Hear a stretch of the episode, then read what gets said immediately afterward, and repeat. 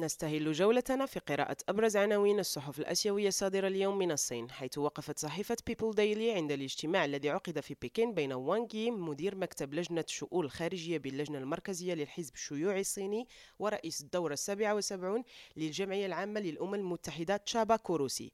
وبحسب الصحيفة قال وانغ إن العالم اليوم مليء بالشكوك وعديم الاستقرار داعيا جميع الدول لرفع راية الأمم المتحدة عاليا والعمل سويا لتقليص عدد النزاعات الجيو السياسية في العالم. أما في كوريا الجنوبية كتبت صحيفة كوريا تايمز أن وزير الشؤون الخارجية بارك جين يسعى لتعبئة الدعم للجهود الرامية لتعزيز التحالف بين الولايات المتحدة وكوريا الجنوبية خلال لقاءات مع مختلف المسؤولين وأعضاء الكونغرس الأمريكي حيث ذكرت الصحيفة أن المسؤول ناقش سبل معالجة انشغالات كوريا الجنوبية حول قانون خفض التضخم الذي يوفر امتيازات ضريبية فقط للسيارات الكهربائية المجمعة في الولايات المتحدة.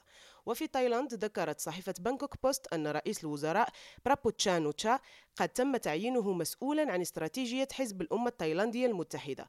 وأفادت الصحيفة أن لجنة السياسة والاستراتيجية بالحزب التي تضم 15 عضوا يتعين أن تجتمع مرة واحدة في الأسبوع لتدبير السياسة والاستراتيجية وتقديم الاستشارة للمجلس التنفيذي للحزب حول الأنشطة السياسية. فاطمة الزهراء بالعربي لريم راديو مانيلا.